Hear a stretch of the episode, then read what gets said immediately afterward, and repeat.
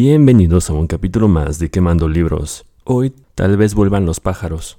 Esta novela es de ficción histórica. Saben, ficción histórica se refiere a que dentro de un hecho, de un acontecimiento histórico, se genera una pequeña trama ficticia. Para ponerlos un poco en contexto, les hablaré sobre el acontecimiento histórico ocurrido en Chile, donde se desarrolla la trama de esta novela. Si solo quieren el resumen, adelántele. Este evento hecho histórico es conocido como el golpe de Estado en Chile de 1973. El golpe de Estado en Chile del 11 de septiembre de 1973 fue una acción militar llevada a cabo por las Fuerzas Armadas de Chile, conformada por la Armada, la Fuerza Aérea y el Ejército, para derrocar al presidente socialista Salvador Allende y al gobierno izquierdista de la Unidad Popular. El gobierno de Salvador Allende fue marcado por el carácter reformista, se caracterizó por su creciente polarización política en la sociedad y en una dura crisis económica que desembocó en una fuerte convulsión social. La posibilidad de ejecutar un golpe de Estado contra el gobierno de Allende existió incluso antes de su elección. El gobierno de Estados Unidos, dirigido por Richard Nixon en, ese momento, influyeron decisivamente en los grupos opositores a Allende, financiando y apoyando activamente la relación de un golpe de Estado.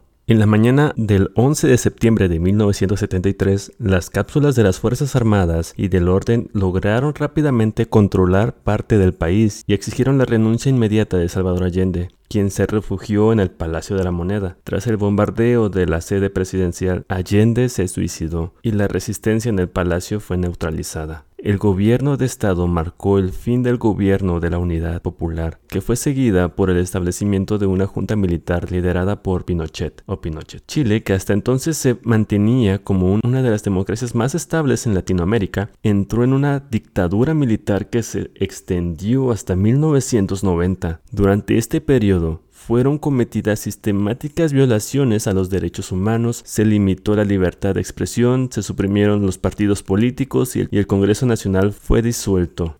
Se declaró el toque de queda en todo el territorio nacional a partir de las 15 horas del 11 de septiembre de 1973. Se permitió a los civiles, previo control, abandonar el centro de las ciudades y dirigirse a sus casas. En Santiago, inmediatamente las instalaciones de, las radios Portales, Magallanes, todas las estaciones de TV excepto el canal 13 fueron silenciadas y sus operadores, locutores y directores detenidos y llevados los diarios El Clarín, El Siglo y otros fueron allanados y sus prensas destruidas. Desaparecieron a muchas personas, muchos, muchos activistas de la Unidad Popular. Cientos de miles de proallendistas tomaron aquellas especies, registros, carnes de partidos, libros y propaganda comprometedora y se deshicieron de ellas, enterrándolas, quemándolas y botándolas en los cauces de los ríos. Se declaró ilegal y proscrito al Partido Comunista y Socialista. Los partidos Nacional, Demócrata, Cristiano y Radical fueron suspendidos cuando se disolvió el Senado. Se instó a denunciar a los adherentes al gobierno por ser traidores a la patria, según decían eh, el comunicado militar. Se llamó a aquellos que tuvieron cargos y representatividades de grupos sociales a entregarse a las comisarías para regularizar su situación. Los que respondieron a las llamadas fueron ejecutadas en ese mismo lugar.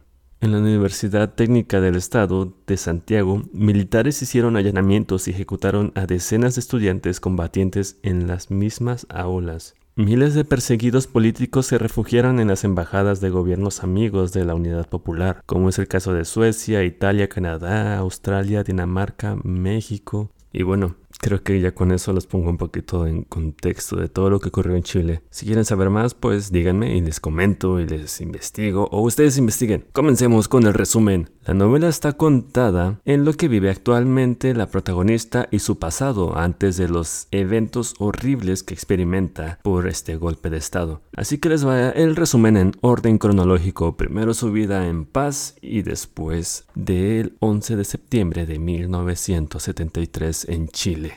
Esta es la historia de Mar, una niña de 8 años. La historia nos la cuenta ella, una niña en la década de los 70 en Santiago, Chile. Mar es una niña muy curiosa. Cada que escucha algo nuevo, pregunta sobre ello y le pregunta a sus padres y sus padres generalmente no le dicen o no le explican bien o se salen con esa de es cosa de adultos. Cuando eso pasa, se va con alguien más, como con su nana Celia, o con sus amigos para que sus amigos le pregunten a otro adulto, o con su maestra, que cuando no le quiere decir nada, la manda a la biblioteca y ella va. Una niña de 8 años va a la biblioteca todo el tiempo. Una vez va a la playa con sus hermanos y sus padres. Sus hermanos son Joe, el más pequeño, Pato, que es el de en medio, que es como uno o dos años menor que ella, y pues ella de 8 años. Esa vez que van a la playa, se toman muchas fotos y su padre enmarca una de ellas y le deja en el cuarto de, de sus padres para que siempre puedan viajar cuando lo vean o algo así. Una vez la nana Celia le cuenta sobre unos pájaros brujos o magos y sobre perros que acompañan a los de su pueblo hasta la muerte y además cosas místicas y demás. Se diría que de aquí sale la parte del título, y sí, pero también que un día se pone a leer un libro que su padre le prohibió tomar de su librero porque según es para adultos, y que lo toma para leerlo porque también es valiente y rebelde. Y en este libro lee la palabra nazi. El libro trata sobre un hombre que estuvo como prisionero de los nazis durante la Segunda Guerra Mundial, que estaba en uno de los campos de concentración y bueno, como es muy curiosa, que va y le pregunta a la maestra sobre los nazis y demás. Y, bueno, entonces se pone a investigar más, lee más cosas sobre este libro y descubre que, que los pájaros que estaban antes dentro de estos campos de concentración se iban y bueno, tal vez por eso se llama así. En fin, Celia, su nana, le cuenta muchos cuentos, le habla de sus creencias, pero guardando secretos con Mar, porque su papá, el papá de Mar, no cree en esas cosas y no le gusta, no le gusta que Mar pueda creer en ellas. Una vez Celia le cuenta de una de sus hermanas que tenía una enfermedad y no podía hablar, y que murió, que a veces podía predecir el futuro o pensamientos que predijo un terremoto, y ella siempre portaba una cajita musical, que antes de morir se la dio a Celia, para que no estuviera sola y que siempre cuidara de Mar. Mar cuenta que siempre que Celia se va a su pueblo la extraña muchísimo. Celia es su nana. Mar tiene tres amiguitos, Yvette, que es la niña de enfrente y siempre juegan juntas. Alex, el primo de Yvette, que tiene 10 años, es su amor secreto. Su mamá tiene cáncer, pero no sé si es relevante para la historia, realmente no es relevante. Pero la prima se pone celosa porque también gusta de, de su primo Alex. Y Hugo, que a él solo lo conocen porque reparte periódicos. Y un día de lluvia se juntan para hacer barquitos de papel con el periódico y hacen carreritas. Ese mismo día, después de las carreras, se van a comer galletas o algo y querían cazar gorriones que se ocultan en el ático de la casa de Yvette, pero cuando llegan descubren que el papá de la Yvette se estaba tirando a la chica del aseo. Los niños no sabían qué pasaba hasta que Hugo dice que están cogiendo así dice textualmente el libro, y se van corriendo. El padre enojado los regaña por andar espiando a la chica del aseo con el jardinero haciendo cosas, tratando de engañar a los niños, pero los niños saben la verdad.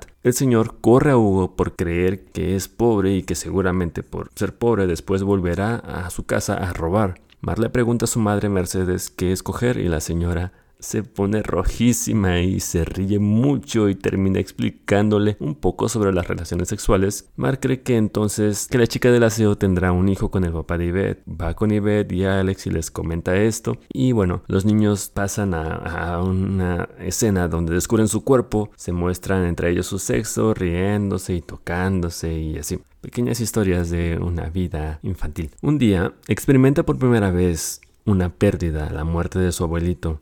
Como su abuelito siempre hacía bromas, creyó que cuando estaba en su ataúd, porque ya estaba muerto, estaba haciéndose el dormido, sino hasta que están enterrándolo, les grita que el abuelo solo está haciendo una broma, que se está haciendo el dormido, que no le hagan eso. Muy, muy triste y tierna la historia. Aunque pasó eso, todavía no comprendía lo que es la muerte. O como dice ella, ni wichi o ni miga de pan molido la novela o la historia y toda la parte de la actualidad comienza con Mar despertando una mañana después de tener un sueño sobre una pájara maga que es seria y ella también siendo una pajarita donde ella pierde sus alas y va cayendo, va perdiendo el plumaje. Despierta sorprendida de que la radio estuviera en alto volumen y que no la fueran a despertar. Ve que sus padres están quemando papeles, libros hasta su boina, la boina de Mar. La televisión está encendida. Su padre está tratando de buscar las noticias de otros países sobre su país, Chile. Ella pregunta sobre sus clases, quiere contar su sueño pero nadie le hace caso. Después ve a su padre enterrar libros en el jardín de atrás. Mar le cuenta su sueño a Celia y Celia cree que tiene un gran significado que anuncia algo malo. Escuchan en la televisión que ha habido un golpe de Estado, en la radio que buscan a quienes están involucrados con la prensa o algo similar. Mar dibuja parte de sus sueños junto con los libros enterrados. Piensa que los libros siguen vivos, bajo tierra, como su abuelito. Llega un tío, que realmente solo son amigos de su padre, pero Mar siempre les dice tíos. Y ella lo va a saludar, pero nadie le hace caso. Le dicen que hoy ninguno va a la escuela y que se vaya a desayunar a la cocina mientras los adultos hablan. El tío se va. Alguien más llega y le, entrega un paquete a Miguel. Miguel es el papá de Mar. Ella nota es un arma. A mediodía, Miguel y Mercedes hablan de que deben hacerlo, hacer algo que no entiende Mar, y le pregunta enojada por qué lleva un arma. Los padres se miran alarmados y le dicen que todo va a estar bien, que no tiene que preocuparse. Su padre le promete que volverá y se va. Mar quiere ir con sus amigos de enfrente, pero su mamá no la deja salir. Celia cuida a los niños mientras la mamá hace algunas llamadas mientras fuma y fuma cigarrillos. Más tarde se muestra preocupada, Miguel aún no regresa. De la nada llega un niño, es Hugo. Les comenta que su madre lo mandó ahí a la casa de ellos. Hugo les cuenta que los militares están buscando personas y les disparan en la calle, que le dispararon a su padre y lo dejaron muerto bañado en sangre que toda su familia salió huyendo de la casa, dispersándose. Mar no entiende nada. Su mamá le comenta a Hugo y a Celia que si alguien llega a preguntar, Hugo es mudo y es hermano de Celia para que no haya problemas, que Hugo no diga ni una sola palabra y se lo comenta también a sus hijos. Llega la noche y Mar antes de acostarse a dormir ve que a lo lejos por las calles hay incendios y explosiones. Ella se queda dormida con su mamá mientras Hugo se queda en la cama de Mar. Mar despierta, se da cuenta de que sigue siendo de noche, despierta por gritos en la sala. Su mamá está parada en la puerta y es derribada. Entran militares a su habitación. Mar grita y llora. No puede evitar temblar por el miedo. No sabe qué pasa.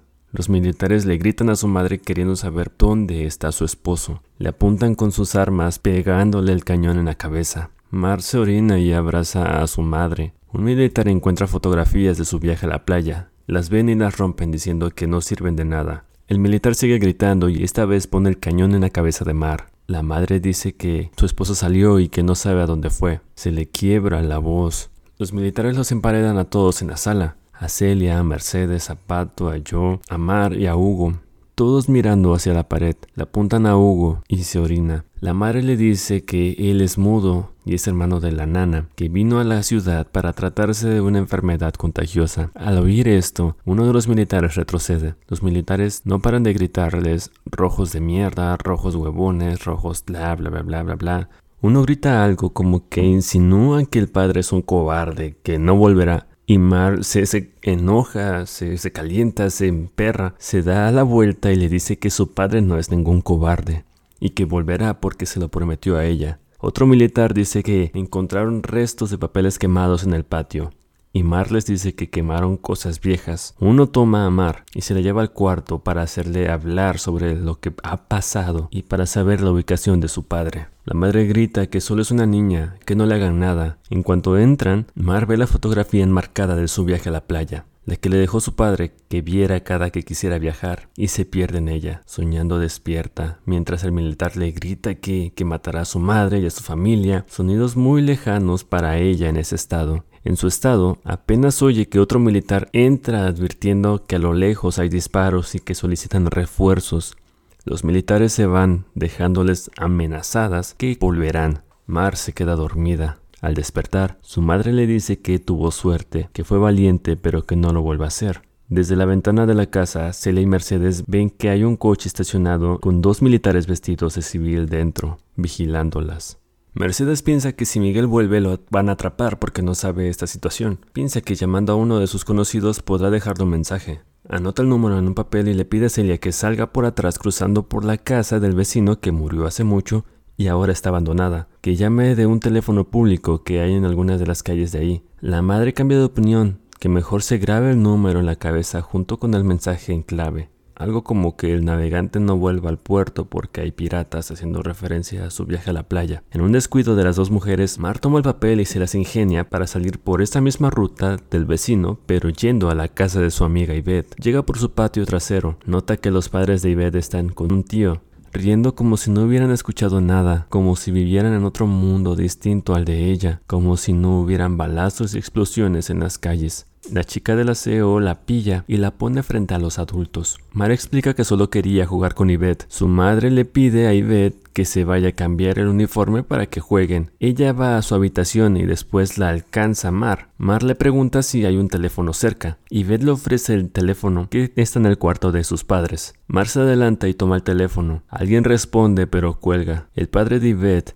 entra en la habitación con actitud amenazadora, le pide a Mar que muestre lo que oculta detrás de ella, que llamara a la policía para que la encarcelen si ha robado algo. La zarandea del brazo. Yvette entra gritándole a su padre. En lo que voltea el padre, Mar se come el papelito con el número. La madre de Yvette entra. Mar se pregunta si ella estuvo ahí todo ese tiempo mientras el padre le levantaba la voz.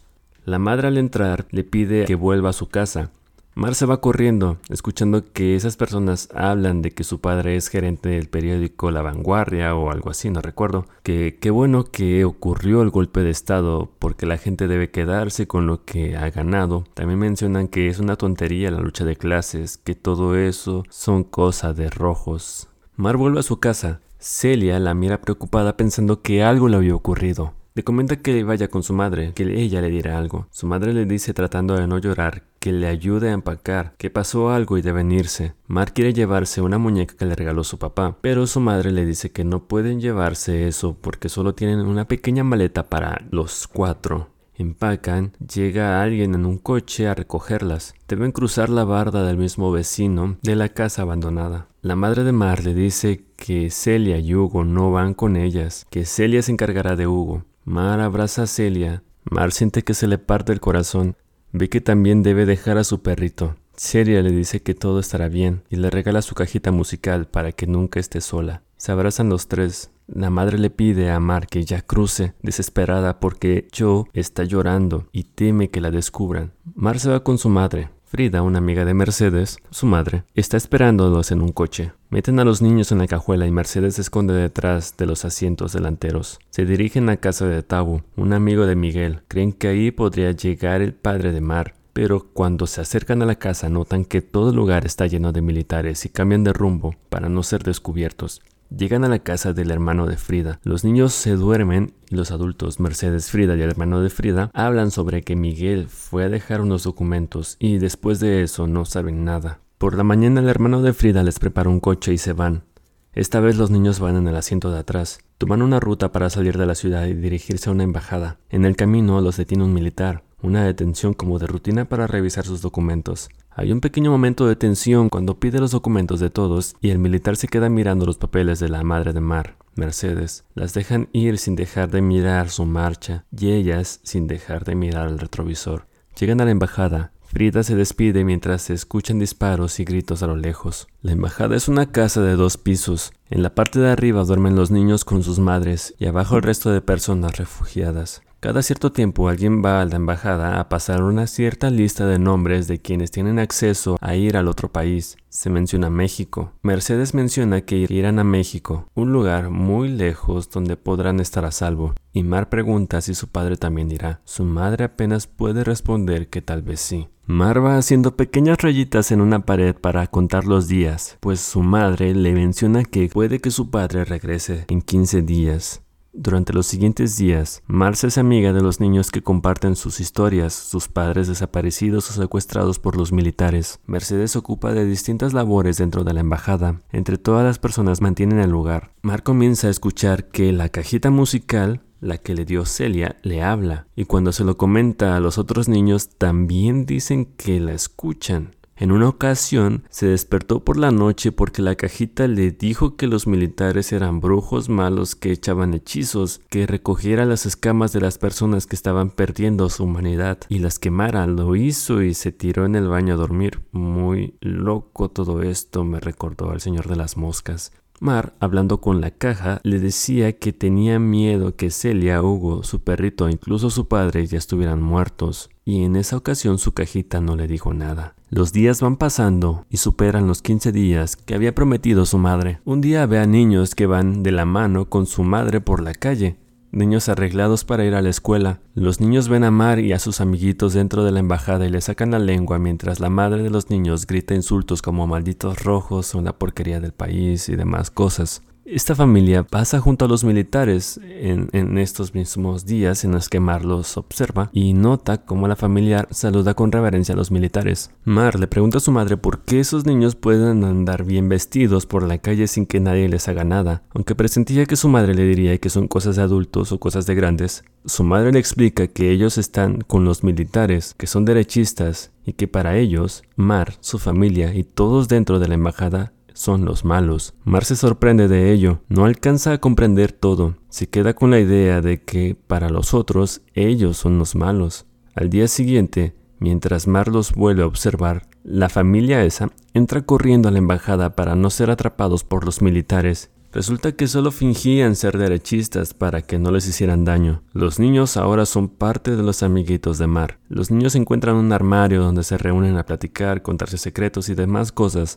En una de esas idean un plan para matar a los militares. Esto se me hizo algo raro porque son niños, pero me imagino que es su realidad. Pero cuando están midiendo el terreno para ejecutarlo, llegan a mencionar el nombre de Mercedes, Pato, Joe y Mar para su pase hacia México. En un momento, Mercedes pierde a su hijo más pequeño, se acerca a los militares y, la madre va por él mientras los militares la apuntan con sus armas. La cajita de Mar le hace prometer a Mar que no habla hasta llegar al nuevo mundo y así no pasará nada malo. Mar cierra los ojos y de repente su madre ya está junto a ella. Se van en un autobús amarillo hacia el aeropuerto. En el camino, Mar describe las calles como si hubiera ocurrido un terremoto o una tormenta hubiera pasado. Personas con cabezas bajas, tristes, personas tirándole piedras al camión y profiriéndoles insultos.